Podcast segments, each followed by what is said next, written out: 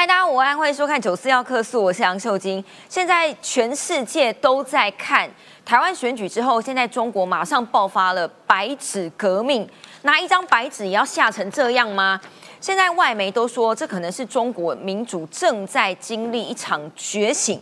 只是呢，现在从乌鲁木齐最新的是一路到了一线大城北上广，全部都有抗争的民众。中国现在派出了警察。镇压，而且类似六四那种挡坦克的画面已经出现了。刚刚最新的消息是有徐州的民众看到有战车、坦克啊开在路上，大家想说：“哎呦，该不会要开到上海去镇压了吧？”不过之前的六四名誉人士王丹说，假设这一次中共一样派出解放军来镇压民众的话，这个政权绝对垮台，是真的吗？那么王丹有八点建议，他说呢？长期抗战是一定必要的。他也提出很多个告诉这一些抗争的人士，比如说你要穿不要太显眼的衣服等等。等一下来告诉你为什么这一次六四的名誉人士都很关心，因为外媒说这一次中国抗争的景象，因为正值二十大的交接时期，有一点像那个时候的法国大革命。到底像在哪里？等一下帮你分析。只是台湾现在也在交接期，外媒除了关心说中国的集权会不会被推翻之外，也很关心台湾是不是威权复辟。如果大家有看外媒针对这一次首都市长当选人的报道，他们很少把蒋万安这三个字列在标题上，他们大多数的形容词都叫做蒋介石的曾孙。好，这个是外媒怎么看台北市长的当选人，所以。我们的台北市长，世界怎么看我们？他准备好了吗？等一下带大家一起来分析。所以，二零二四年从现在开始已经开打了，蓝绿白到底要怎么竞合？哦，还有。侯友谊、郭台铭、柯文哲到底有什么样的关系？错综复杂。今天四个来宾跟我们一起讨论。先介绍康仁俊，资深媒体人。耶，今天有拍手。对啊，我要要鼓舞大家的那个士气。还有温朗东，最帅的资深媒体人。强颜欢笑，强颜欢笑。还有全世界最漂亮的佩姐王思琪。我们自己拍手，自己拍手。等一下还会有那个超级高票当选的台北市议员阿苗苗博雅会加入我们。他现在塞在那个开票的车阵当中。不是开票，对卸票的车阵当中，但是这一件事情哦，来有请任俊哥，是非同小可啊！现在美国的驻中大使馆，美国官方正式的发了警告的讯息，告诉说，如果你现在人在中国大陆，不管你在哪里。拜托，赶快吃的、喝的、用的药，全部要准备两个礼拜，有到这么恐怖的阶段哦。所以，当他今天开始呼吁他的侨民的时候，代表美国研判啊，这件事情，但到目前为止，大概不会暂时有这个停下来的一个迹象。嗯啊，第二个就是说，很有可能是什么？你知道，很有可能在这个呃中国大陆的内内部哦，它可能那个管控会变得更严，所以你连外出都非常困难啊。那当然，你如果从这件事情来看的时候，你会发现到，可能呃中国大局可能也都没有想过，就是说怎么会。会从新疆乌鲁木齐的一把火烧到整个中国境内哦，已经有陆陆续续非常多的城市都开始呢，哎，大家走上街头。所以你可以看得到哦，这个以美国这个驻中国大使馆在二十八号的时候呢，他就先发布了这样的一个声明，要求呢大家在这个所谓的在中国境内的美国公民要备妥十四天的这个备备妥这个十四天的药物啊、饮水跟食物，以避免什么可能的隔离，甚至跟家庭成员分离。我讲这句就中了，你知道吗？真的吗？因为担心是说。呢，你不是自己在家被隔离，而是会被拆散。甚至你可能走到路上就会被抓走，你知道？对，那当然了，这里面来看了，就是说美国现在已经关注到这一次所谓的白纸革命啊，所以你看美国国务院他就讲说呢，他们长期以来认为说呢，在全全世界各个地方，每个人都有权和平示威啊，那包含是中国那个呃中中国华人民共和国，而且讲到说呢，他们这一次的防疫的风控政策其实过头了。当然我们就讲哦，这一次当然是因为这个乌鲁木齐的这样一个燃烧，其实上海真的非常严重，因为上海刚好有一条乌鲁木齐中路。所以他们这一次其实一开始的时候也是有些民众啊，在那个路口的那个地上哦放了一些花，然后还有一些纸的纸做的标语。结果没有想到呢，就是有人在这个抗议的这个在这个哀悼的这个过程当中啊，因为就开始发表一些言论，就觉得说啊，为什么你今天要把我们关就关成这个样子？结果你知道吗？开始警察抓人之后啊，就陆陆续续啊，很多民众上街。你看现在最新的画面啊，是上面上海有一个女孩子，她其实阻挡在军警的那个车子的前面。如果大家看不到迪迦啦，这一个人。那个女生有没有戴口罩，然后背对着救护车，就是这一位。那这个到底救护车里面载的是病患啊，还是什么的？其实不知道，因为这一次其实上海的这个公安哦，他们用了非常多的这个人力哦，去抓，到处抓。那抓了人之后，就往车上塞里面。那这个画面其实是因为这个女孩子站在这个车的前面，突然一大堆这个公那个公安的就按那七给你知道，把她压倒在地上，然后旁边还有很多的民众在喊说啊，放开那个女孩子，放开那个女孩子。但是呢，你可以看到她其实就是一直把她拖走，你知道？那所以这样的一个情况在很多地方非常多。你看在推特上面也有这样的一个影片，就讲说有这个女孩子只是拿一个手机哦，对着这个所谓的警察来拍照，结果没有想到呢，哎，立刻被制止完之后又被抓住。那这一次其实引起很多这个这个大陆的民众很生气的地方在于是，他们其实不止抓，抓了之后还打。甚至呢，有影片是说他们人被抓到那个大巴士上面去的时候，还有一还有人上去啊，对着他们狂打，甚至对女孩子也那个呼巴掌这样，所以他们就觉得说，哎，你这一次是不是已经开始啊，要用这个所谓的很强横的这个所谓武力镇压的方式？因为连呃。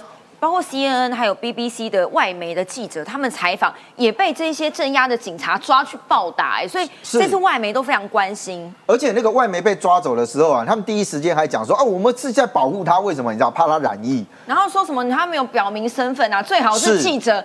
你拿个麦克风，你也看得出来吧？就通常你发现他是个很明显的是个外国人的时候，通常不会用这个方式了啊。所以看起来中国大陆这一次遇到的状况其实非常多。为什么你知道？其实从这一次这个所谓的那个新疆的这个火烧事件之后啊，开始陆陆续续啊，就已经有非常多那个城市啊，有人响应，就是说出来抗议。你可以看得到，其实啊，中国大陆这一次的这个疫情里面来讲，它确实啊，因为封了太久了，你封了两年多，你现在又要再继续封啊，所以你看啊，其实。在上海封城这个地方啊，就已经开始啊，从三月的时候就已经有开始影片出来讲说，哎，你这个封的非常非常严重。那结果呢，到这一次的这个事件完了之后，你就会发现到说，你看啊，乌鲁木齐在十一月二十四号发生这样的一个火灾。那火灾的时候，其实就是因为啊，你封控，所以你救护车进不去，然后消防车进不去的时候，那就造成了这官方是讲十死九伤啊。可是据说他死伤的人数其实大过于这个。那所以你看二十四号发生这样，二十五号的时候就有很多的民众就开。开始抗议，所以在那个是从乌鲁木齐这个地方先发动，所以一大堆民众就突破那个社区的封锁，去要求解封。结果这个讯息一传出来之后，你会看到二十六号开始啊，在各个地方就已经都出现。二十六号在兰州这个地方开始有人抗议，然后呢，在武汉这里，你看武汉基本上，因为他们从疫情最早是从这里开始嘛，那个民众你还记得当年武汉解封那个时候？一大堆人卡在那个关卡那边，搞得好像跟那个狂欢一样。然后呢，一关卡一开，一大堆人冲出去，因为被关太久。结果你在二十六号，对，你看接下二十六号的时候，武汉这边呢也有人上街抗议，连广州这里都有。然后呢，上海这边呢，二十六号的时候呢，各地啊就开始有这个，而且你知道喊的口号是不要做核酸，然后要自由，然后甚至还有人喊出共产党下台，习近平下台这样。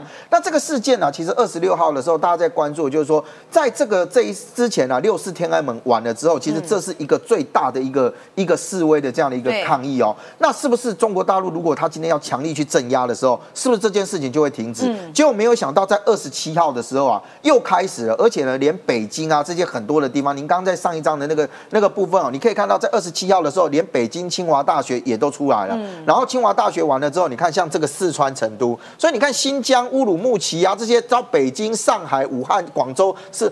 哎，这个已经到了他整个的这个境内哦，就很多人都出来响应，而且都是上千人。在这次最特别的地方是什么？你知道，出来抗议的人群，他们手上拿着一张白纸。对，为什么？因为呢，他们就觉得说，哎，我每如果我写什么东西拿在手上。啊，你会拿这个来抗议，来讲说，哎，你看你写反，你反政府啊，反暴动，所以他说我拿张纸，你总不能给我扣帽子吧？我上面搞不好会写习近平呃万岁，习近平什么？那我只是没写而已啊。但是这个东西就被称之为叫做白纸革命啊，哈。那结果马上啊，网络上有人啊就抛说，哦，告诉你哦，因为大家都拿白纸，据说啊，那个白纸供应商啊还特别讲说，从现在开始，网络跟实体商店都不卖白纸。这太好笑了。对，但是我先总可以吧？对，但我先讲哈，就是那个厂商有否认，他说那个不是真的。但重点就在于是，因为这一次的事件真的闹得太大，所以你可以看得到，从三月、五月，然后开始陆陆续续啊，十月份很多其实地方他们都是在抗议什么？你风控太严。你看二十大前哦，那对中国大陆来讲，二十大是很重要，因为你要维稳啊。对，北京二十大的之前的时候，你会发现到好多地方都开始了。你看四通桥啦、新厕所革命啊，这些都一直在强调。调就是说，哎，你不要核酸，然后呢，大家希望过一个正常生活。结果你知道吗？到今今天最新的画面出来是，他们已经哦，已经疯，已经崩溃到什么程度？你知道，一堆啊人上去抗议啊，他们居然讲说，我们要核酸，我们要方舱。你知道为什么？他反过来在讽刺你中国大陆的这种做法，就你都把我们都关在家里面，不让我出来，那我就好啊，那我们就今天这样。结果这样子弄的时候，你也知道，他真心的其实就是希望说，哎，你不要再这用这种疯狂的方式把人民关在家里面啊。对，关现在阿苗已经到达了，我们要恭喜他顺利连任。谢谢，谢谢。这个这个话题发楼下来哈，因为我知道阿苗之前包括在。呃，从雨伞革命开始，一直到反送中，一路都有非常的关心跟参与。所以这一次所谓的白纸革命，你怎么看？真的可能变成一个中国觉醒的一连串那个叫什么运动吗？一连串风潮吗？我想哦，中国共产党在实施集权统治已经这么久了哈，所以大家不要幻想说能够毕其功于一役啊，只要一次这个白纸革命就一定可以把它打倒。我把它形容啊，叫做。The beginning of the end，就是说，中国共产党一定会有一个最终垮台的过程嘛？但这垮台的过程会是长的，好像是以这个白纸革命来讲，它可能是一开始的这个序曲，揭开序幕的第一章。嗯，所以也许在之后你会看到说啊，中共又用一些怎么样镇压的手法，把这个白纸革命给镇压下去，这是有可能的。但是呢，它不会是这一件结束之后再也没有了，因为你可以看到的是，当一开始最早是因为这个乌鲁木齐。然后，因为它封控发生大火之后，竟然呢不让人家逃生，这样惨无人道的画面出来之后呢，连新疆都可以有人走上街头，嗯，所以才开始好几个城市陆陆续续也有人走上街头。我觉得这个非常重要一件事情是说，让中国的人呐，中国长期被这压制的人，重新想起一件事情是，哎，我们是可以走上街的，嗯，让人家知道说，哎，走上街的代价不至于大到无法承受的时候。你看，慢慢的这些人走出来，拿着一张白纸，好，或者是用各种创意方式。我今天在网络上还看到啊，有人拿着一张白纸做抗议啊。警察来的时候呢，他就立刻把它翻过来，好，翻过来，他那边写说，请大家不要聚集啊，就是，人家就说哦，我我是请大家不要聚集啊，对不对？我又没有抗议。尚书大人真机灵。然后等到这个公安又走了，他又翻回来变成白纸啊，就是说这种方式，你说让画面出来之后，让很多人看到说，哎。哎，是不是我也可以这样？嗯，我觉得心里面那个想法，哎，是不是我也可以这样？这很重要了。大家有看一部电影嘛，叫做《让子弹飞》。然后我觉得是非常非常经典的一部电影。一开始呢，他喊出说“枪在手，跟我走”，然后把枪摆在地上的时候，哎，一开始那些人根本也不敢跟啊，对不对？要等好几次，你才发现说，哦，对，好像是可以的时候，最后那个力道会出来。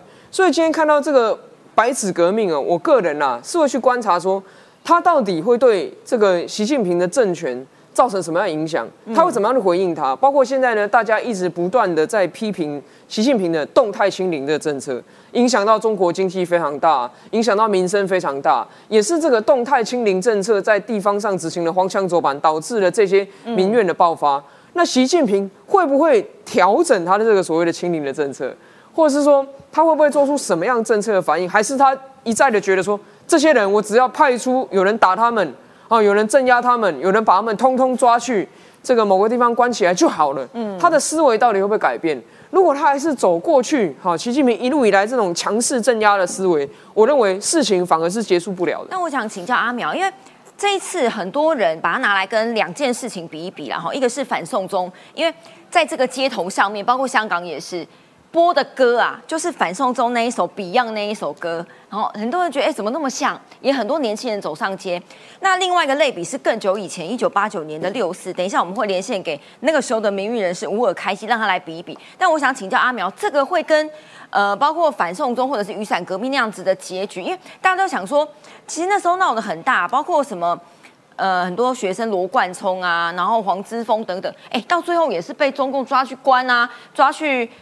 也是痛痛批斗一番啊，像是黎智英有没有媒体人？他现在也是被起诉了很多罪，这件事情中共会怎么回应？你觉得？这个先看一下网络上的舆论啊。现在中国的网络上舆论已经出现了，有人说哦支持独立香港独立，然后说对不起，跟罗冠聪说对不起，因为以前小粉红很爱骂罗冠聪，他是先跟他说对不起啊，之前我不知道你们在干什么，但是现在他懂了。就是网络上开始舆论出现这样的时候，当然习近平看了一定很不高兴。你说啊，你看吧，香港那个事情果然啊蔓延下来到这样啊。当然，你这个主持人刚问说，会不会跟这个雨伞革命、反送中一样？那如果说真的一样的话，那代表什么？那代表确实中国共产党可能会派出更高的武力来镇压了。像之前这个反送中，最后他是直接。很可能是从中国直接调了武警到香港去嘛，开始无差别打人嘛，对，甚至结合黑道，对。啊，黑白结合，然后在地铁站疯狂打人，还打孕妇，啊，这种这种状况，然后另外一个层次呢，就是透过法律的手段来整你，好把你关起来，把你关五年、关七年、关十年，杀鸡型，大家会怕。好，现在回来看这个白纸革命，这白纸革命跟反送中有一个还蛮有趣的共通点，它没有固定的组织。没有组织，就是他没有说什么哪一个，这个大家都知道他是谁，有头有脸的人登高一呼说大家来抗议吧，没有，他是香港的话叫做无大台嘛，那这个白纸革命是无组织，反正大家就拿张白纸走上街头，民众都可以参与。你问说是谁指使你的？那 个没有人指使我啊，我我想要拿拿纸出门不行吗？啊，这样子的，那这个无组织的话，就代表说中国很难去找一个所谓的有头有脸的带领的人物去。直接精准打击嘛，像为什么中国要打击黄之锋跟罗冠聪？因为他们是从最早的这雨伞革命一路以来被视为是抗争运动的象征嘛，所以他说哦好，那现在又发生抗争的时候，我打压你们，我把你们这个关到牢里面去，然后来杀鸡儆猴。可是目前为止，这个包括上海的，包括乌鲁木齐的，还没有找到这样，所以他会不会想说，那他转念一想，变成是我。又出了一些新的所谓的防疫规定，其实是让叫你不准出门的规定。然后谁出门我就打你，谁出门我就抓你。这个未来是有可能的，因为习近平的动态清零从来就不是为了防病毒。对啊。如果你是为了防病毒的话，你看世界各国，你去参考别国别的国家经验，谁来跟你搞这一套？习近平的动态个清零只有一个目的是社会控制，他要控制的是人，他不是要控制病毒。所以今天所谓的你人可以出门这件事情。都变成政权的威胁的时候，他有可能进一步就跟你升级，说我不准出门了，真的是这样。所以为什么美国驻中国的大使馆现在要发所有的通告给在中国的美国公民，说强烈建议大家先准备好十四天的饮水跟食物在家里，因为可能连美国都预判说中国会进一步再升高，把人关在家里十四天的这样子一个行动。但实际上不是所谓的防疫，它是要防民怨。防抗争，还有呢，去维护他自己集权独裁的这样的一个政权。嗯，所以当然啦，你说如果又出现了这个武警啊、公安，甚至派出解放军坦克在那边镇压，然后造成人命的伤亡，你说从人道的角度观点，我想世界各国都一起关注。但是毕竟呢，我以我们台湾的经验，自己的国家要自己救啊。中国人如果想要民主，中国人如果想要从共产党的暴政当中解放出来，你不可能期望其他国家的人去帮你。嗯，你不可能期待其他国家人帮你送命，帮你走到中国的街道上去反抗共产党。是啊，自己的国家自己救的时候，所有的中国想反抗的人们，所有的中国的不管是青年也好，什么年纪也好，什么样族群的人也好，你要体认到说，反抗一个独裁政权，也许是这一代中国人的一个使命。反，因为中国，哎，中共一开始说是他这个终结封建制度，终结帝制，哎，现在又有一个习皇帝出来，对不对？那。中国人是不是自己要对于这个西皇帝的反抗要想点办法？我觉得这个是中国人必须思考的。来有请一下朗东，外媒把这件事情定义成叫做灰犀牛。我们有黑天鹅嘛？灰犀牛的意思就是说，你远远看那个犀牛很大只，好像很可爱，但是呢，一旦它猛力的向你冲过来，我跟你讲，力道很致命。这个这可能就是灰犀牛的一环。只是现在呢，哎，那个时候反送中有没有？中共或者是这个位呃谁好久不见胡锡进就一直讲说这个是境外势力在控制啊，哈，境外势力。现在行政院长苏贞昌说要密切注意中国是不是会对台采取行动，转移内部焦点。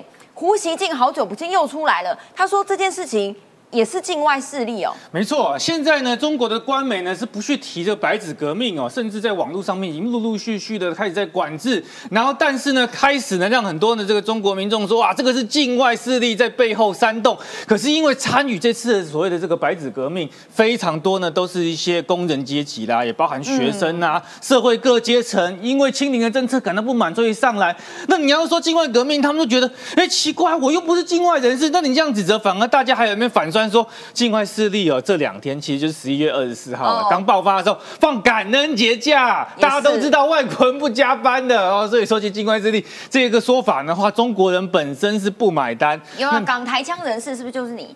而且他们连胡锡进连。白纸都不敢讲，他讲颜色革命。没有，因为我前几天都在关心选战嘛，所以这显然是跟我没有关系。那个，那当然我必须要去讲的是，刚刚前面也有网友提到说呢，这跟团面有关联哦，因为原本是说呢，去管控各学校的这样的一个资讯呢，是共青团在做的事情。学生会里面的话有共青团委会，它就是控管学生会的。换言之，这个活动就算不是共青团直接发起的，但共青团借由这个方式，他不管。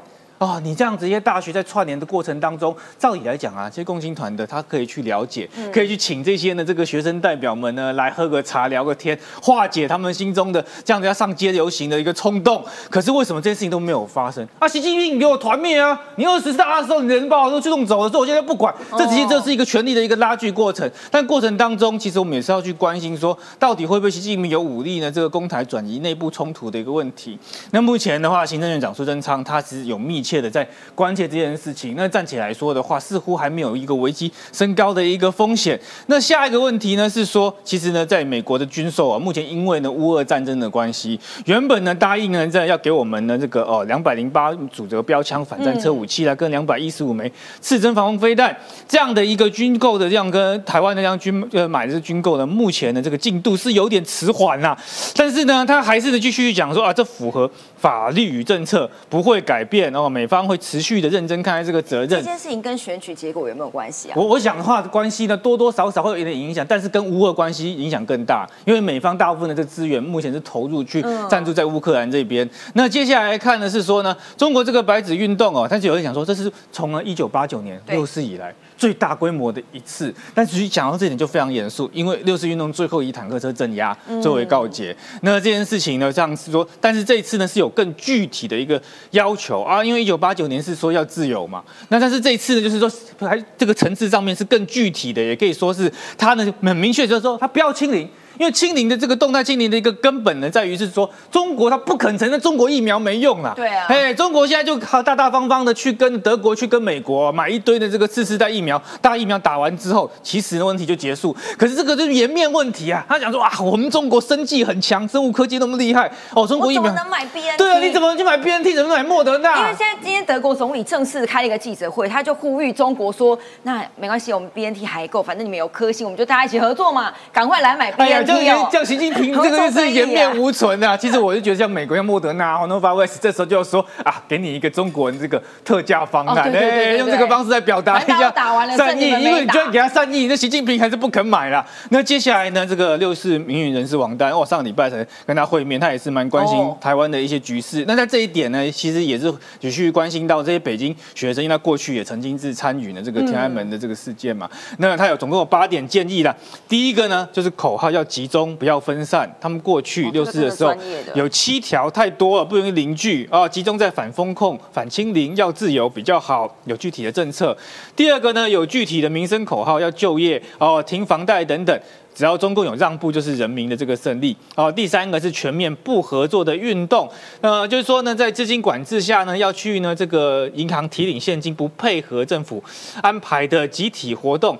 第四个是说不断散播消息哦，像海外投稿啊等等啊。然后第五个呢是说呢这个 be water，哎，但是呢要呢建立个人之间的联系，不要落单，不要穿太大。其实其实从香港的一个抗争中学习的到的哦，那就是说要注意说你不要被人家发现你是谁，不然呢到时候你可能抗争完之后回到家里面已经有武警等着你，就把你给带走。准备两只手机。哎，对对对，那如果被抓的话，格式化手机之后不要让你联系的其他的这些朋友们啊，抗争的伙伴们被抓到。第六个呢是抗争是查。长期要节奏哦，该退就退。第七个呢是要人权二呃记录二人榜啊，要重点打击作恶的二黑警个人，这个也是从香港经验当中学到的，就是有一些的警察在执法的过程当中哦，是往死里打。对啊，哎，那这个过程，如果你对他这种恶警啊做人肉搜索，其实可以喝阻他，让他在执法的这个部分呢，不要呢就过于这个强烈，然后不被分化，不放弃第一线被捕者，找到他们的这个资料。也就是说，哎，只要有人被抓那一瞬间，他要喊他的名字，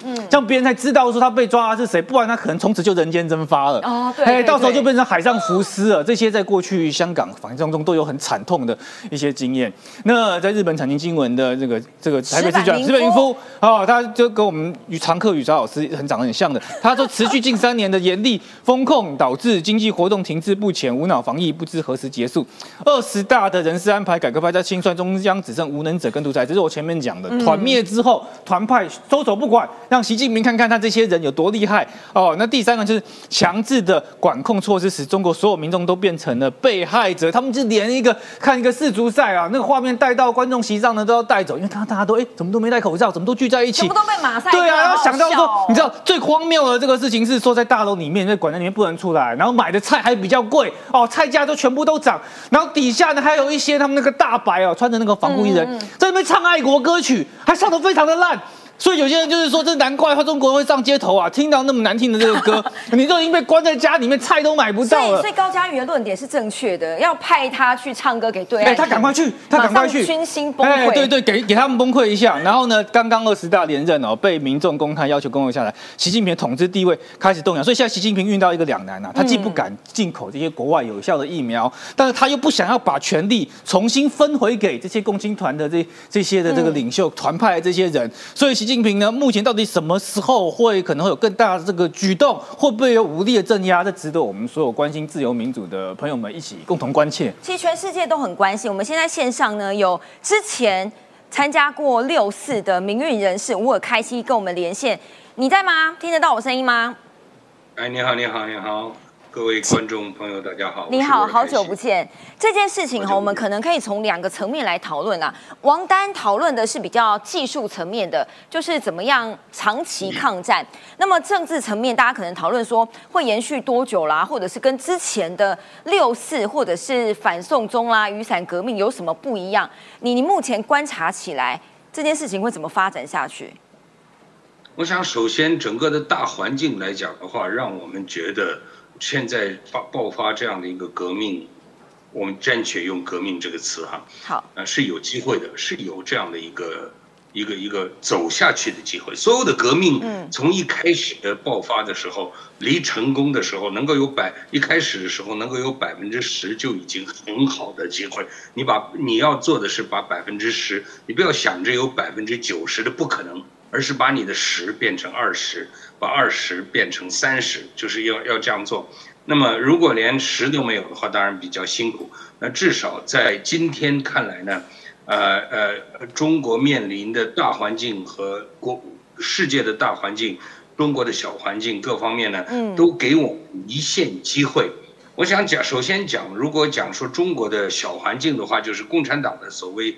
清零政策各方面让大家都很难过，都很不舒服。对，也因此对乌鲁木齐所发生的大火，这个呃呃这么多人牺牲生命之间，人牺牲生命，人总是会对他人牺牲生命会有一种比较情感上的连结啊。嗯，当年的阿拉伯革命也是在突尼西亚，呃，有这个小贩呃自杀的这种环境之下造成了整个。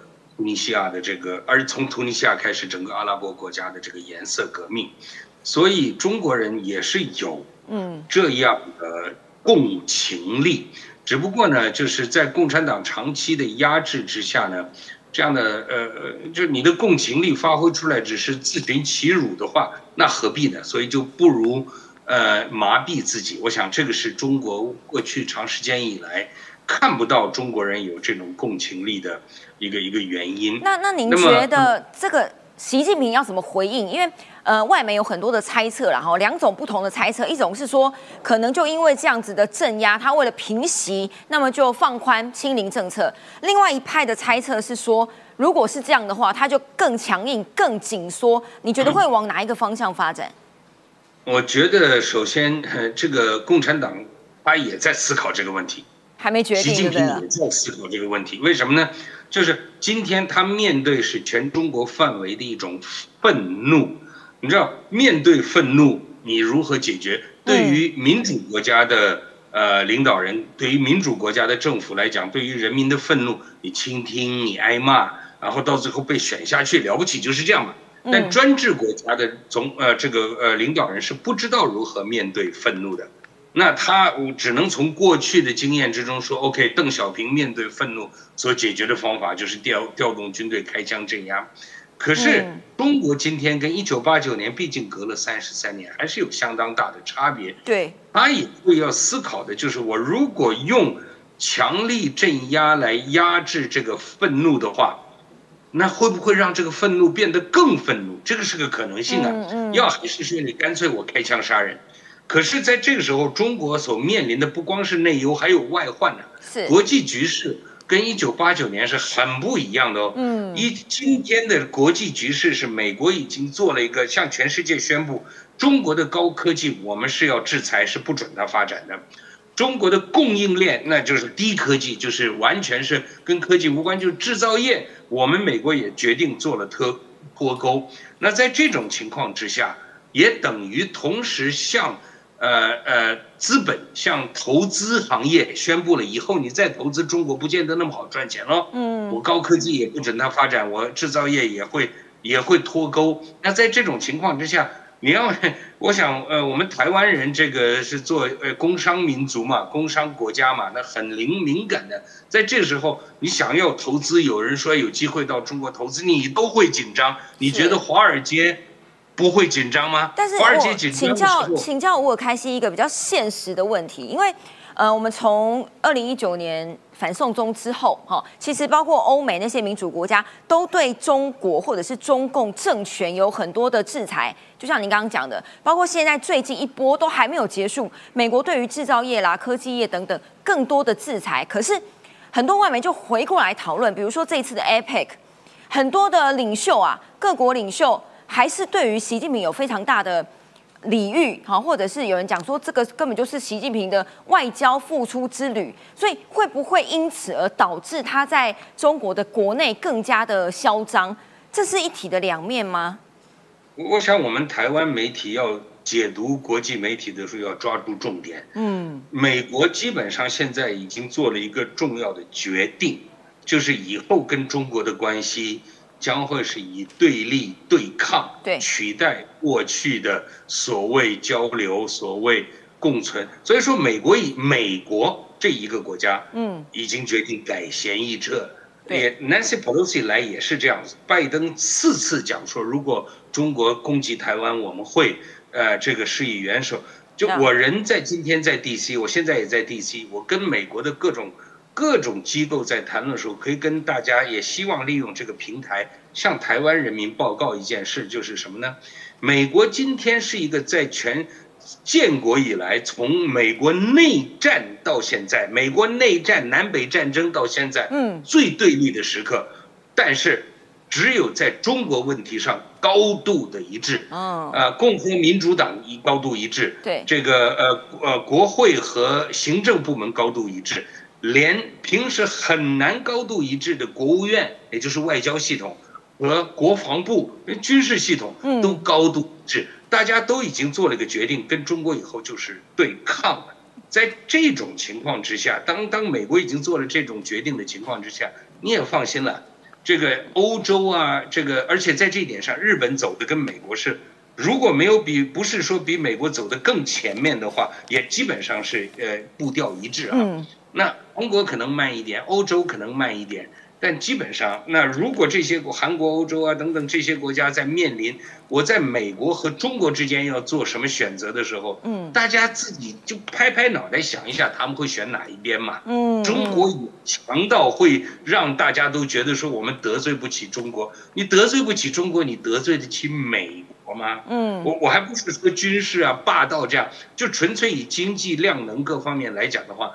整个世界现在面临一个，在中美之间并不存在灰色地带了。中美以后是对立的，你要么靠美，要么靠中。那在这种情况之下，欧洲、日本、韩国、这个澳大利亚，呃，也甚至比方说东南亚、非洲、中东，都要面临这种选择。这个选择要花多长时间完成不知道，但最多两年吧。因为美国已经做了非常明确的宣示，嗯，所以将来，呃，包括我们台湾呢，这个老百姓也要对这一点有一些比较清楚的心理的一个抉择。谢谢乌尔开西精辟的发展，感谢你在美国跟我们连线，赶快去睡觉，谢谢你，拜拜。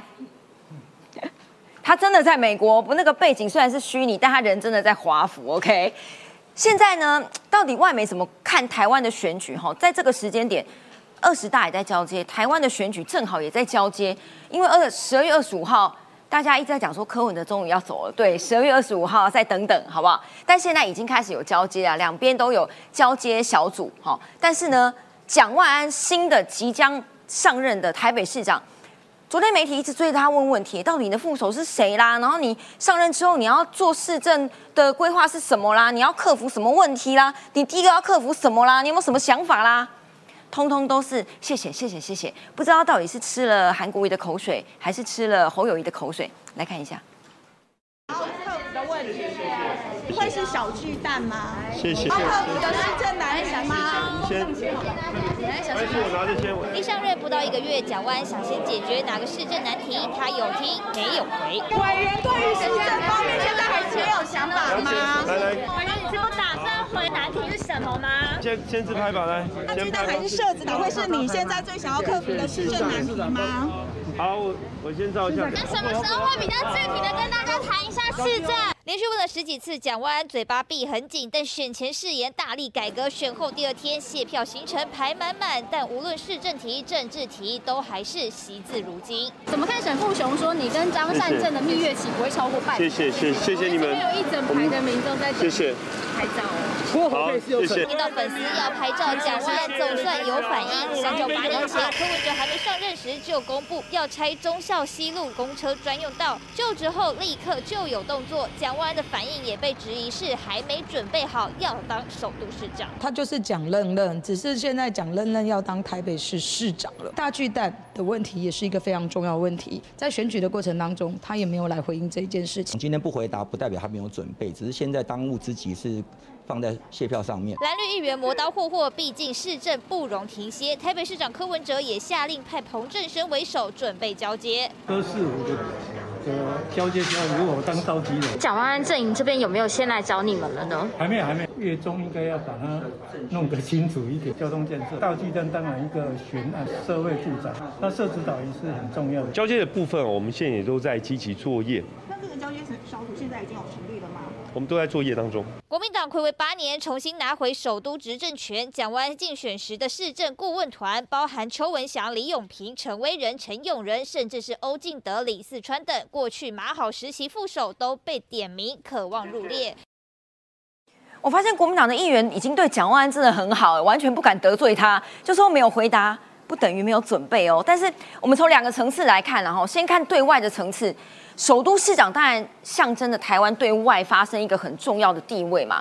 外媒是怎么看蒋万安这个新的台北市长？彭博社的标题叫做“张开 shake”，做捷运应该都有听过这个“张开 shake Memorial Hall” 站到了，蒋介石的曾孙当选了哈，是拿下台湾选举的胜利。日经亚洲说，中国称台湾选举的结果叫做“民众希望和平”。OK，这个又是一样的，《洛杉矶时报》。一样用蒋介石的曾孙来形容蒋万安，都没有写蒋万安在标题上面。寻求助力，台湾历史最悠久的政党寄望在蒋介石的曾孙身上。然后呢，雪梨城区报是讲说，台湾总统蔡英文辞党主席会危及对中政策。所以一连串的媒体看起来，哈，哦，我不知道蒋介石的曾孙，因为如果对照中国现在发展这个事件。人家讲说中国叫做可能推翻集权迈向民主，但是他们往台湾看过来，如果用同一个民主或集权的两端来看，他们看台湾都看到的是蒋介石的曾孙是要威权复辟的吗？我们给外媒的印象，的确让人感到十分惊恐。这也是为什么选前的时候一直在讲说，这是中国二十大之后的第一次台湾选举，所以全世界。都在帮忙抗共保台的时候，结果台湾却做出了这样子的选择。这个对于不只是对于台湾这个民进党的支持者来说，我我相信对于全世界来说都是一个还蛮震撼的事情。否则外媒不会用这样子的标题“蒋介石的曾孙”，不止一家的外媒是这样子的报道。然后，所以也因为有这样子的呃投票的结局，使得国内其实很多人也都在自我嘲讽说啊，好啦，那既然这个万安选上了台北市长啊，就那就期待一下二二八纪念日的时候，他会怎么样子来参加台北市的这个纪念活动？说啊，在纪念活动上面说啊，这就呃，这各位很抱歉，就是我阿奏跟阿公杀 杀光了这些人嘛，嗯，就是有一种极度这个不协调的讽刺感存在啦。好，那 这个言归正传，就是说回到这个投票的结果。然后蒋万安从刚刚我们的 VCR 看起来，就是说他似乎的确没有做一个充足的准备，就啊，譬如说上任三件事，因为新官上任三把火，到底应该要做什么？可以讲出来。哦，不好，我先拍照一下。所以我觉得现在国民党有一种集体的气氛，就是我都不用跟你实问实答，嗯，我只要学侯友谊就好了，侯侯做代级，就是我呃回到了以前的台北市长马英九。谢谢指教，谢谢指教，然后吼吼做代际，然后现在谢谢谢谢谢谢，就是说一直被糊弄，一直希望从这些首长的嘴巴当中得到一些答案，得到一些行动，可是其实很难。然后你刚刚看到那些可能被点名的这些人，什么什么李永平啦、邱文祥啊等等这些人，就强烈的那个老旧的国民党那种。权力复辟全部都回来，因为全部都是老人家，嘿，那看起来还蛮 还蛮吓人的啦。那所以就是人民的选择，选择完是这个样子的话，我觉得大家就这个自业自得，大家一起共同承担呢。嗯，自业自得，这个是外部啦，哈，内部因为阿苗好不容易摆脱了柯文哲，接下来他要面临的叫做蒋万安，哈，刚刚你看到大家点名了小内阁嘛？就是那些人啊，李永平啦，哈，呃，之前的陈威仁、邱文祥、陈永仁、欧欧敬德等等，好，这些人，他们当然也在蒋万安的选举里面帮了很多的忙，所以这一次所谓什么副市长啊、小内阁又回到这些老鸟身上。我记得之前在选举的时候，陈时中在选前之夜就站上台讲说，如果让蒋万安当选，哈，就。等于象征着马英九跟郝龙斌马好团队又再回到市府了。只是当时为什么柯文哲会当选，就是觉得他们两个做的很差嘛，留下了一堆烂摊子啊。所以现在又回来了。那你先蒋万不知道有没有准备好，但是你可以先泄题给他。你要咨询他前三件事是什么？蒋万安他哦是这一次的选举当中整个过程都没有在讨论政策的最大受益者。受益者，因为就是都没有讨论政策嘛，所以他最弱的那一环从来没有被检验过。他是国民党的所谓的新瓶装旧酒，看起来看样子年轻，外表是一个新的人，其实他里面的政策全部都是旧的东西，是无法经得起考验的东西。你看选举过程里面，他只要一开口讲政策，一定出包啊，什么深蹲换搭、免费公车啊，这些种种的东西。但是因为这次选举政策的讨论非常少。所以他这边没有被检验，他会当选，并不是因为市民深深肯定他的政策，对，他的得票还比丁守中少两千票，嗯，所以接下来他要面临的一件事情是，如果市议会里面的议员开始要检验他，那他该怎么办？对，当然对他来讲，好消息是市议会明年四月才会开会，所以呢，他上任之后还有超过一百天可以再准备，但是他要小心，在他身边帮他准备的这些人是谁？比如说第一个他要面对议题。大巨蛋很快就要来了，他必须要面对，因为柯文哲这八年来大巨蛋的问题不但没有处理好，而且呢还越弄越糟，还快盖完，就是他跟市府跟远雄的关系越来越纠缠，越来越弄不清了嘛。那如果说蒋万安他背后的团队就是当初推动大巨蛋跟远雄勾勾敌的这个推手，那你要期待他做出什么样的改革？那是不可能嘛。马英九的李树德。图利罪被起诉，现在都被判有罪了。请问蒋万安，你背后那一批人对这件事情的看法是什么？嗯，你到底觉得远雄是不是因为跟你以前的马好市府勾结之后，那这大巨蛋现在到底是不是有个弊案呢？蒋万安他肯定没有办法处理这个问题。在咨询台上。那另外呢，包括什么呢？刚刚有提到社子岛，社子岛这个议题，它除了牵涉到台北市民以及社子岛的民众他内心真正的意愿之外，它当然也牵涉到跟中央相关的。请问蒋万，你跟中央相关的协调的能力在哪里？还有蒋万，你懂不懂柯文哲给你留下了好几个市政的未爆弹呢？嗯，包括柯文哲在卸任之前，把台北市的 TOD 的规则又再做一次修正，容积大放送的规则被柯文哲制定出来。未来台北市民的公共财这个容积有可能大批大批的流到财团手上，变成开发之后这些利润是财团是建商所拥有。蒋万，你了解这个吗？你在竞选过程中完全没有谈过这些问题，市民当然会担心你到底有没有了解过市政，还是呢？其实呢，你就是啊坐在那边，然后呢安静的归起来，然后呢等待着自己不犯错，然后别人犯错的时候你就当选了。所以你看他接受媒体联访的时候，大家一直在问说你最想要做的市政议题是什么啊？他只能回答谢谢，嗯他只能在说来来来签名啊，拍照泡泡。他的这样子好像是什么？他其实是一个明星艺人啊。那他准备好要当一个有料的市长没有？其实这个是一个很大，像台北市面临到了我们未来财政，如果说这个老人的比例人口越来越高，然后这个老人的福利支出一起一直在增加的时候，你这个裁员要从哪里来？讲完在竞选的过程当中也完全没有论述啊。嗯，所以有时候哦，有人家讲说，这个学生时代我们都听过，老师会告诉你说，考试不要作弊，不要作弊的原因不是因为你会被处罚，而是因为你考试作弊的话。会让你去到一个你原本不该去的地方。阿苗觉得，因为大家觉得我们比一比好了，然后马好嘛，然后再来柯文哲，大家已经觉得柯文哲没什么，八年没什么作为，跟蒋比一比，你觉得蒋比这三个人的名次谁在前谁在后？我担心呐，我真的担心呐。当然你说还都还没就任，这样会不会不公平？但是我讲的是很多市民的忧虑，是说。他会不会做的比柯文哲差？这个问题那就惨了。因为当初柯文哲的第一任，你不要忘了，不是说只有柯文哲当市长，台北就改变成真。柯文哲的第一任是有非常多的杰出的政务官在背后帮他，包括他的都发局长第一任的林周明在帮他处理这个大巨蛋相关的问题。然后包括柯文哲当时的这个秘书长苏立琼，帮他把整个四大运整个办好。他背后第一任的时候，原来有这么多好的团队在协助他，让他第一任做出政绩。嗯，那可是你看到他第二任哦，这些好的团队被他赶跑之后，他的市政满意度也一直掉车尾去了。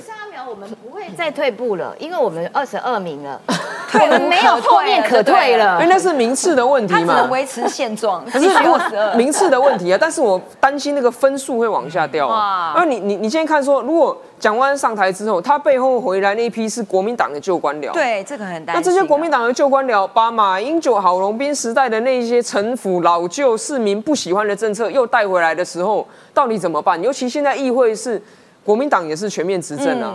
那蒋万安到底能够受到多少有效的监督？我觉得这是后后续啦，我们需要这个民众啊、人民来给我们做靠山的。我只能说。Holy 的嘎仔阿苗有连任，好不好？讲完就小心一下阿苗，有请一下任俊哥。只是接下来所有的人都在讲哈，全台湾现在都在关心。反正二零二二还在打的时候，二零二四已经开打了。现在二零二二选完了，二零二四正式开跑了，所以大家很关心。然后国民党现在一直在放话说：“哎呀，不要交兵啊！交兵的话，二零二四必败。”大家很关心几个人呐，哈，一个是郭台铭，一个是柯文哲，一个是侯友谊，当然绿的是赖清德嘛。那这些人到底在这一盘，尤其是蓝的，现在有人发声了。而且这个发生的人叫做傅昆奇啊，事实上我真的觉得哦，你你不能要不要小看傅昆奇，在这一次选战的时候，很多人讲说哇，国民党一开始不是一团乱吗？什么把张善政放到桃园里面去？你还记得那个时候讲说，哎，立主这个想法的其实就是傅昆奇，因为他在选策会里面，地下党主席，哎，应该是说呢，他觉得他现在是个汤抠，你知道吗？就是要把大家抠起来。但问题是，我就讲傅昆奇在政治上面的这个思考跟判断哦，我就觉得他有他的角度。你看哦，现在大家还在讲说呢，国民党内啊，接下来谁会在二零二四里面要出现的时候，你看傅昆奇他说我的高度就跟大家不一样，他的高度就是把蓝营五大战将要铁血同心呐，意思是什么？而且大家就讲说，哎，你点名傅昆奇的点法是把所有人都点进来了啊。赵少康啊，是啊韩国瑜啊，朱立伦 C 位哈，他把他摆中间，还有卢秀燕哦，哈，连任的台中市长侯友谊被他摆在最旁边呢。对，那现在问题就来了，所谓的铁血同心的这件事情，字面上解释没什么问题啦，但是谁要代表国民党出现？嗯，他其实也没讲啊。那看起来这五个人啊，其实啊，大家都很多人就讲，如果侯友谊可以，那为什么卢秀燕不行？嗯，这是一个很简单的一个连结嘛，因为他也都连了，而且这个票数也都很好看啊。那当然，朱立伦现在本身来讲，他是作为国民党的党主席，从来没有人认为朱立伦他没有想要选二零二四啊。那你说韩国瑜有没有可能在这一次的时候再东山再起？事实上你会看到韩国瑜啊，在这在这一次，很多人哎反过来反而觉得他还蛮可爱的，因为他自己本身不选举嘛，然后他讲话又很好笑，所以很多人不管蓝绿，有些人都会觉得说，哎，那我就等着看你要在讲什么。那你看哦，赵少康的现象其实就真的很特别，为什么？他之前不是筹组这个战斗蓝吗？那结果呢，在这次选举完了之后，哎，有台啊。反而直接就先做一个新闻，讲说，哎，二零二四的话，赵少康也是有机会的啊，因为他没有放弃啊，他之前要浮选的这个所谓的战斗蓝的部分呢，啊，上榜的人数也非常非常多，所以看起来就是说，国民党在这个阶段里面啊，确实啊，就是说，呃，形势大好，他们自己认为了啊，形势，哎，不要讲大好，形势看好。那看好的心情大好，哎，对对对，形势看好，心情大好，我们一人接一句这样。那他就讲说，哎，那如果是这样的话，好像哎，现在开始啊，你接下来二零二四的部分，是不是大家在互那个台面下就开始脚就互相踢来踢去？这个这三个人到底是怎么回事？一个是郭台铭，然后一个是侯友谊，一个叫柯文哲。现在。媒体都把这三个人那样乱凑一通啊，说柯郭啊、郭柯啊，现在还有郭侯啊。所以这里面其实这两个新闻最重要就是有一个共同点，叫做郭台铭嘛。那郭台铭在这个从上一次这个捐疫苗这件事情，老实讲，我觉得民间对他的喜好度是有的。那有一些人对其确实对他有期待，所以你可以看得到，不管是国民党阵营或者是柯文哲阵营，对于郭台铭这样的一个角色，我认为他们不会去小看他的影响力。这也就是为什么讲说这一次柯文哲一直去力挺高鸿安，他不见得代表认为高鸿安一定对。但是呢，他一定看到是高安背后的那个郭台铭嘛？那我觉得侯友谊在这一次，其实你从他胜选之后的那一天晚上的谈话，开口闭口都是中华民国，开口闭口就是台湾，所以你会发现到他其实已经把高度都往上拉。只是这个我有个疑问哦，如果是勾侯友谊不是当政的。他为了当副手而牺牲了所有几百万选民对于新北市的，又想到国民党你又绕跑了，安妮有值得吗？不过我先讲啊，因为这个的标题哦下起来有点害到侯友谊啊。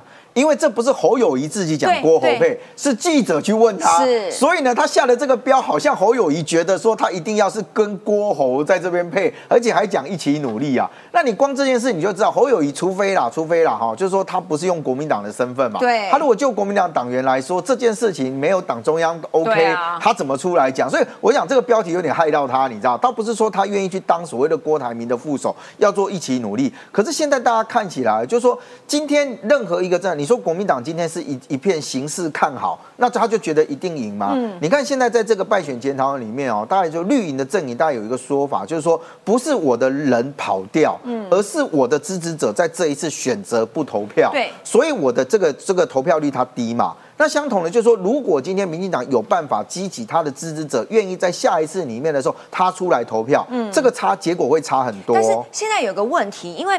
二零二四，你不要忘记柯文哲不是国民党，他是民众党，是他他自己有一个党，然后有一个票，所以如果依照这样的盘势看起来，二零二四年就是沙卡都啊，绿的一定会有嘛。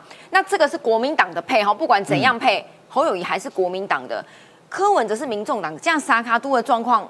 谁比较有胜算？我觉得第一个就是大家就先把郭台铭拉在身边啊，那郭台铭也不表态嘛，对对对，就大家先讲的这样，先讲先赢吗？好，问号了啊。但第二个事情就是说，因为朱立伦其实他有提出来，就是说啊，他觉得这次是一个叫做反绿阵营嘛，嗯，那问题是反所谓的阵营，大概不会只有你一个党，所以我觉得接下来问题是你如果不够大，我也必须讲，国民党根本不会鸟你啊。因为国民党在以前单一这席次的这个选举当中，从来没有礼让过他党的参选人，对，完全没有过哦。那如果今天这是这个状况之下，哈，今天各朱台啊朱立伦啊，他就就喊出来讲说，哇，接下来就是说要要这个所谓的反律政。可是如果你今天你朱立伦第一个，你没有主动跟其他人来接触，那这件事情等于是假的嘛？第二个，就是你如果今天这个所谓的民众党没有大到让国民党觉得我跟你合作，中间你会有一些条件对我有帮助，我也觉得国民党以他的现况来讲，他根本也不会想要去碰这个民众党。所以现在看起来是民众党要努力把自己的盘喊大，然后呢拿这个出来证明，就讲说，哎，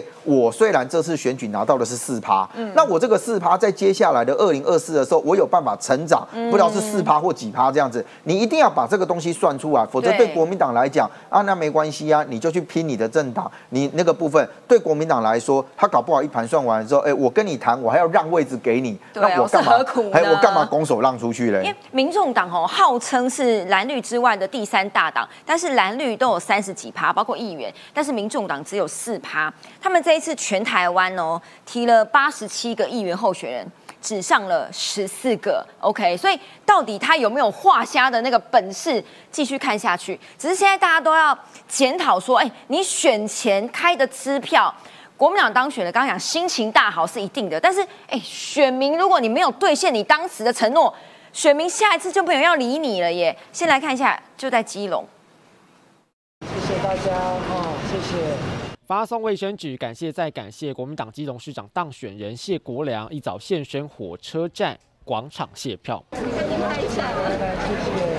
民众热情上前讨合照，谢国良来者不拒。但这当选后的甜蜜期恐怕不会持续太久，因为选前他开出要送电动机车，却被经济部打脸，不单独补助单一县市，那裁员打哪来？请大家给我一点时间，让我能够进入到市政府工作后，再为大家把这个政策的一些细节啊来开始推动。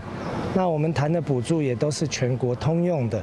那请大家稍微再给我一点时间。谢国良希望大家给他一些时间，但现在要给四年恐怕还不够。看看没有出现在广告布条上的证件细项，其中一项条件是要青年连续五年做满公益回馈四小时才有机会领取，等于未来四年时间一样拿不到电动机车。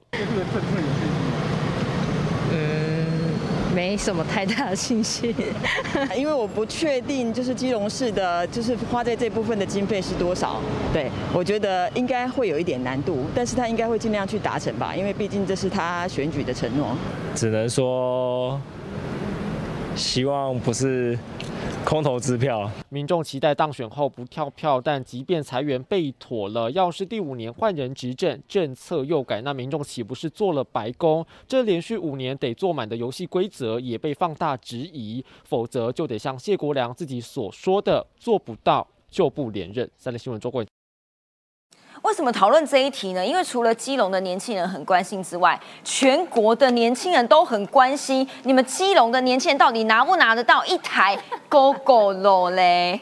对啊，Go Go 肉，Go Go 肉，在一开始的时候呢，连这谢国良啊，他就打出了这广告。我们来认真看看他竞选的承诺是什么哦。小爱爸爸谢国良就任后免费提供就业青年五万台 Go Go 肉。电动机车，哎，都都小小的，就写的同等级，这就跟很多那种什么停车场一样，夸胡写的十分钟、半小时，哎，价格都不同。然后呢说做不到不连任，没有任何前提哦，没有设定任何这个条件，他就是这样写，就是五万台哦。结果现在就告诉你说，要连续五年达成四小时公益回馈才顶得到，哎。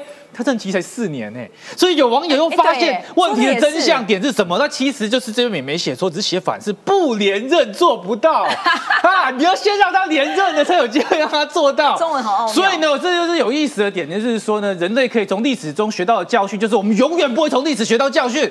我们在选前就是说，哎，谢国良他其实呢就是韩国瑜的一个翻版呐。以前呢在那边花天酒地啊，不上班啊，现在洗心革面说要认真这个做好的一个市长，那结果就开一堆。空头支票，那这个机台妹郑嘉纯，那就说换做女生有兴趣的物品，因为他有点听不懂这什么叫同等级勾勾了。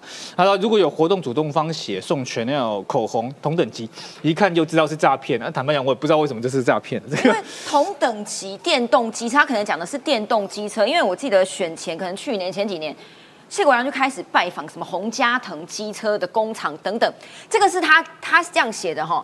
设定电动机的单价起四万块，市府补助三万元哦，再争取中央补助一万，他写的很清楚，四年要送五万辆，然后呢，基隆市库里面要负担十五亿，裁员哪里来？用五赌八赌的公办都更这些全部来税收，让你买电动车。只是现在中央就告诉你，没有，我们本来太旧换新一台就是七千块、啊、因为中央的这个政策呢，是对全台湾来讲都是一致的。那你如果说，哎。基隆这么做的话，那其他县市也说，那为什么不全台湾一起这样补？那基隆没有任何理由是经经对经济部来说，他现在一台全国一致就是补七千呐。你不管买什么，啊、你不管买什么品牌的，你买雅马哈、买光阳的，还是买这个或这个。狗狗都是一样，没有真的单一县市。那交通部也不会去针对私人载具补助，什么意思？因为交通部是做公共运输的，嗯，哎，主要是做公路的，他不太可能说你去买一台机车，他去补你。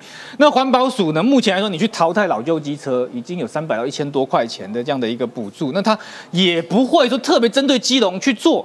那所以现在目前来看呢，说这个政策它的条件其实最严苛的是连续五年四个小时，其实四个小时本身不难，但是你五年之后。你钱筹不筹得到？这十五亿，你现在说没有，五年后就有吗？其实是钱的问题啊，因为他统一口径哈，包括他的发言人或者是他本人被问到，都是这一句：证件一定会实现。他说一百一十三年度的预算一定可以编进那我们就等着看，其实他这个就是缓兵之计。慢慢给你拖拖到大家忘记这件事情。那你还要过议会这一关、啊？但但但是我跟你讲啊，每每一每一年我们都会把这个广告拿出来，你弄那么大的看板，哎，这个要租金的哦，这就表示他主打的政策，你连主打的政策都可以跳票的话，其实你对市政的无心已经看得出来。那现在基隆的议这个绿营的议员有略微的这个提升，是一个呃不幸中的这个大幸啊，就是在七席中成长到十二席，所以目前如果跟无党籍啊，还有跟亲民党有机会合作的话呢，就可以呢把国民党的这个正副议长换掉，但是这后续的这个发展的。合作的状况怎么样？我们还要持续的去观察。因为今天最新的是谢国良请他的发言人回应，一样是这一句政策一定会实现。然后发言人说呢，这些中央的说法哈，他说如果要补助电动机车，根本不关交通部的事啊。有两个补助单位啦，哈，两个预算单位，一个是行政院环保署，另外一个是经济部工业局。只是大家比较关心，OK，做公益小事好不好？你要我五年每一年做四小时，我觉得 OK。就空半天给你嘛，好不好？这样如果有一台机车，我也 OK。只是钱到底拿不拿得来？我不知道他钱从哪里来，只是网友的反应都很迅速啦。这是谢国良自己的脸书下面的贴文，然后就直接把他骂了一顿，啊，你还没上任，然后证件就跳票了。就是说他只有承诺说，哎，我要送这个五万台 GoGo 了，可是他其实没有详细的东西，只告诉大家说，哦，这个哈，我要争取中央来补助。那那太容易了啊！每一个人都可以开无限大的支票啊，反正到最后就说我要中央补助，每一个青年每一个人送一栋房子，我要中央补助，那这样子也行哦。不是，就是你在提证件的时候，可不可以稍微有一些计算的基础？就是你不要开那种很天马行空的。那你天马行空的话，那就那就搞笑了嘛。就像 当初有人说啊，我选上我就给你空气换新啊，这也是很搞笑。你空气怎么？对，你怎么搞？可是可是大家会相信这种空头支票，我觉得还蛮令人感到惊悚的啦。好，如果今天谢国良哦。他他其实那个送 GoGo 的广告，他是连台北内湖都做好大好大的大看板，嗯，可见这是你一个最吸引人的、最动人的、最能够撼动人心的证件。那所以，如果大家为了这个证件而觉得哎想要试试看的时候，我觉得他不可以这么不不负责任啦，就是不可以不断的往上叠加各种条件，说哦你要先怎样，哦你再来要怎样，然后我要去争取中央的补助。没有，你当初没有跟我们设这么多门槛嘛？那这个就不老实啊！所以你还没上任就已经展现出，哎，这个新市长可能就不老实了。我觉得那个对于信度、信赖程度是一个还蛮大的灼伤啦。更何况就是说，如果啦，假设你今天基隆真的很有钱，我要卖个地啦，或者是怎样怎样啦，我这边土地开发啦，我真的可以筹到这么多钱的话，啊等等。你觉得前任市长是是白痴吗？也是，他有钱的话，他不会自己发，他等你发哦。这个有点笑话啦。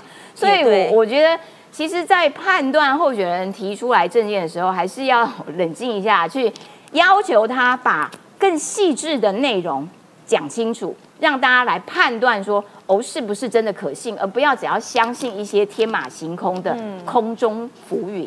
对，所以。我们大家还是希望你可以实现，然后因为林佑昌在八年，他把基隆之前国民党执政的时候债务全部都还光光哦，现在负债比率是零元，所以如果大家都来看，如果你要负债十五亿，负债十五亿去买狗狗送给大家的话，大家会接受吗？继续看下去喽，感谢大家，拜拜。